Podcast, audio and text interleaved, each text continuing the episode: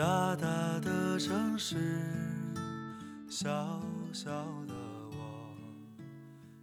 Hello，大家好，欢迎收听 FM 七六四零九七风华正茂，我是你们的主播清风，我们又见面了。六月份将要过去，这看似普通的六月，对我而言却是我人生的重大转折点，因为这个月我正式毕业了。这是充满回忆的一个月。月初，我来了一场说走就走的毕业旅行，在蓝色大海的怀抱里尽情燃烧青春，然后回学校参加毕业典礼，和大学的同学朋友进行了一场又一场的聚会和狂欢，然后是回我的城市迁回户口，办理身份证和护照，顺便找找老朋友。看看在我成长过程中对我孜孜不倦的恩师们，因为一些原因，大学四年也就回去了两次。很多的人都四年未见，想说的话源源不绝，甚至还在恩师的课堂上匆匆的给小小学妹学弟上了几课，分享我的大学，交流学习心得。最后，在办完所有的事情之后。在火车晚点十二个小时之后，我背着行囊再次回到了工作的城市，望着公司气宇轩昂的办公楼，心里浓浓的愁绪漫上心头。如今我彻底离开了校园港湾，如今我真的要靠自己扬帆起航，会被海浪掀翻吧，会被海风撕扯吧，会被拍到海底吧，谁知道呢？总会来的，但也总会过去的。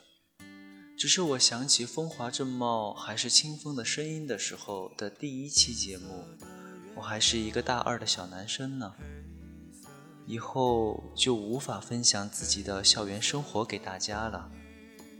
希望还是学生的听众们好好珍惜我已经停机的校园余额，别负青春。今天跟大家分享的文章，算是送给大家的一份毕业礼物吧。来自乌奇格的《先学会拒绝，再成为大人》。谁知道前面是什么？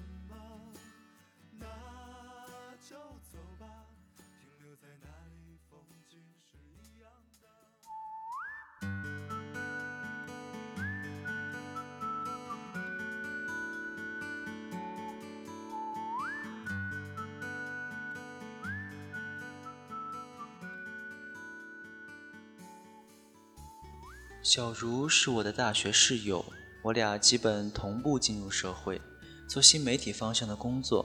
但她每天都累得不成样子，几次周末约好一起逛街，却总是被他放鸽子。时间长了，对他也越来越生气，质问他：“你就那么忙吗？忙到连朋友约会都推三阻四的？”他告诉我，其实他没那么忙，但是同事总是把手上的活儿给他。他作为新人也不好说什么，就只能帮忙做。我问他：“你为什么不拒绝？”他说：“我也想拒绝来着，但又怕被单位排挤。”这是他换的第二份工作。第一份工作的时候也是刚出校园，热血青年，有着自己的性格，想做什么做什么。对于老前辈的拜托，基本熟视无睹。然后他发现，无论和谁说话都不理他，吃饭叫外卖也不带他，他觉得莫名其妙。有次他在洗手间上厕所的时候，听到同事聊天，才知道原因。他们说：“你看新来那姑娘，还挺自以为是的，一点规矩都不懂，帮咱们干活是荣幸，她还一脸不乐意。”他意识到自己的问题，这家公司待不下去了。他换了现在这家小有名气的报社，里面的人每天跟大牌一样，挥着手让新人帮他们做私事，比如去其他单位取他们的单据，又或者下楼给他们签署个账单。别人出去旅游，他留在单位还要帮忙取快递，还要听对方的命令，将快递摆放在什么地方。别人出去聚餐，他只能把老板交代下来大家一起做的任务，一个人默默地做完。我不止一次劝他量力而行，选择性的拒绝一些人和一些事，可他从来都没有把话听进去。到了社会，这反而成了阻碍他前进的障碍。别人有大把的时间去经营自己，而他只有埋头在别人的拜托中，失去了属于自己的时光。帮助本是一件好事，但别人将它看作理所应当。并连自己的私事都交于你的时候，这就是件坏事。盲目的帮助无益于人，无益于己。上海地铁二号线从徐泾东出发方向，总是能碰到两波行乞者：一波是老妇人推着音响，少妇抱着孩子唱歌的；一波只是一个老妇人推着音响却假唱的。他们分别从地铁两端出发。一边放着音乐，一边收着钱。常坐这趟地铁的朋友告诉我，他们基本不出站，就在每一趟地铁里来回走上一天，纯收入就有上千元。部分人看到这样的场景直接无视，而有一些人却因为内心的一点愧疚和在意周围人异样的眼光，不甘愿地掏出钱。前一阵在地铁站看到行乞者因为一个姑娘不给钱，居然肆意谩骂姑娘，说姑娘书白读了，年纪轻轻一点爱心都没有，连他们可怜人都不施舍。姑娘也是一愣，直接回击：“你们有手有脚不去找工作，在这向别人要钱，给你们钱的人是尊重被你们出卖的自尊。”不给你们钱，是因为你们还达不到我为你们掏钱的标准。我只想给姑娘鼓掌。我一直有随身揣零钱的习惯，给老人、小孩、残疾人和地下通道里唱歌的人。他们是没有劳动能力和靠着才艺吃饭的人。我既然路过听了你的歌，那我付出一点也是应该。让人不能理解的是，那些年纪和我相当、身无残疾却伸手要钱的人，凭什么？当然，我这样的理论一定会被很多人说：做人怎么能这么自私呢？奉献点爱心又不会死。是的，我不会死掉，但我会因为自己助长了他们的士气而讨厌自己。我们穿得光鲜亮丽，是因为我们自身或父母在用双手或智力去努力的在争取，没有愧对任何人。他们行乞者放弃了尊严向我们索取，我们基于爱心和品德去给予，尽可能的收下他们丢掉的那份尊严，但没有必须接受这个选项。无视不代表冷血，只是我们拥有自己的权利。你有权利行乞，我有权利拒绝。身边有个人，他每天的日常就是坐在办公室，看看新闻，看看股票，喝喝小茶，指挥别人做这做那。开始大家都愿意帮助他，久而久之，再对他投来的求助、指挥，选择拒绝。同样坐在办公室里，你领着你的薪水，做着你该做的事；我领着我的薪水，做着我该做的事。别把自己的事情交由别人，还美其名曰帮忙。帮忙是帮你所不能，而不是帮你所能而不做。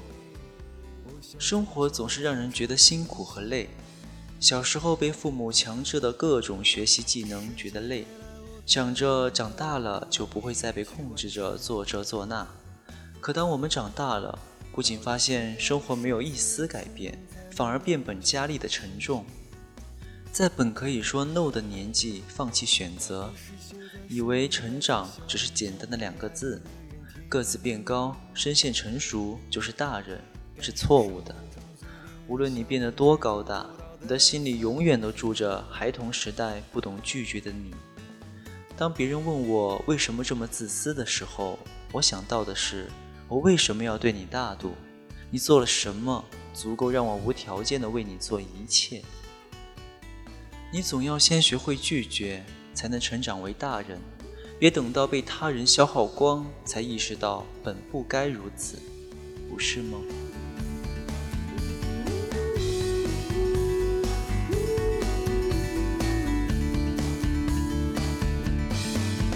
每张被时光雕刻、渐渐发黄、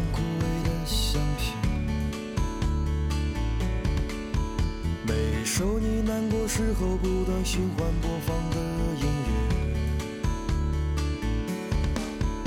每个被幻想折磨不堪、孤独挣扎的夜晚，每一张在灵魂深处隐藏虚伪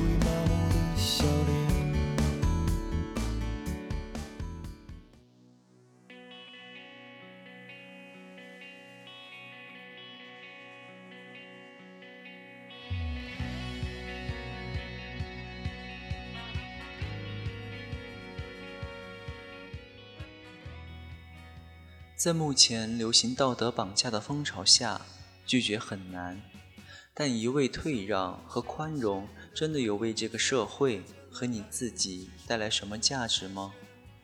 不懂拒绝的人生，就是永远无法自己掌控的人生。这件事真的没有那么那么难，试着拒绝，试着成长吧。风华正茂也会一直成长。不会因为我的毕业而终止，只要我和华灯还有梦想，还有能量，就会不断的注入这个电台新的血液。我们将一直陪伴大家。世事无常，希望风华正茂能使你在孤独无助之际感到安心的地方。本期节目就到这里了，各位听众，晚安。校园时光，晚安。十年。那是几首流行歌，成了聚会 KTV 里的泪点。校服藏在衣柜底，很丑却再没机会穿着上学。运动会的进行曲，偶尔却比老情歌还让人怀念。见了，相互嫌弃的老同学；再见了，来不及说出的谢谢；再见了，不会再有的流淌作业；再见了，我留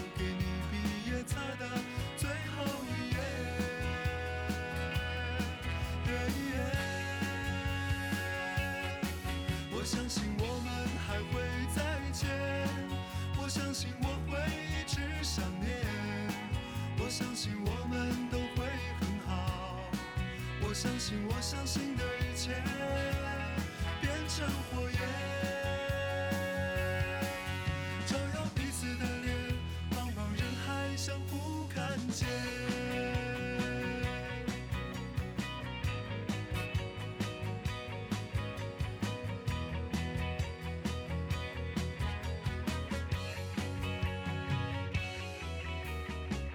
上的都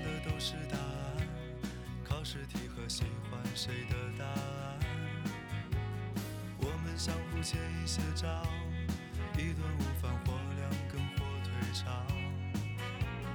为了拥抱那一个人，笑着哭着拥抱了整个班。毕业照总有些难看，每次看到却觉得特别的暖。再见了，相互嫌弃的老同学；再见了，来不及说出的谢谢；再见了，不会再有的流淌作业；再见了，我留给你毕业册的最后一页。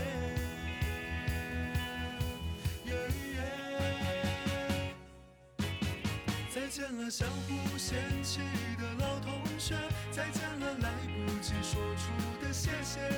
再见了，不会再有的流淌作业。再见了，我留给你毕业册的最后一页。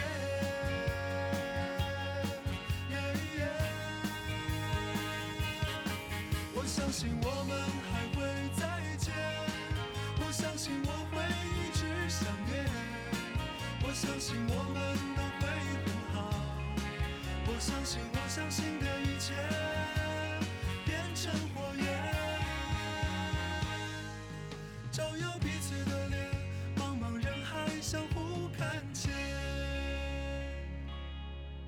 桌上刻的“我爱你”还在，多少澎湃如海，如今成了感慨。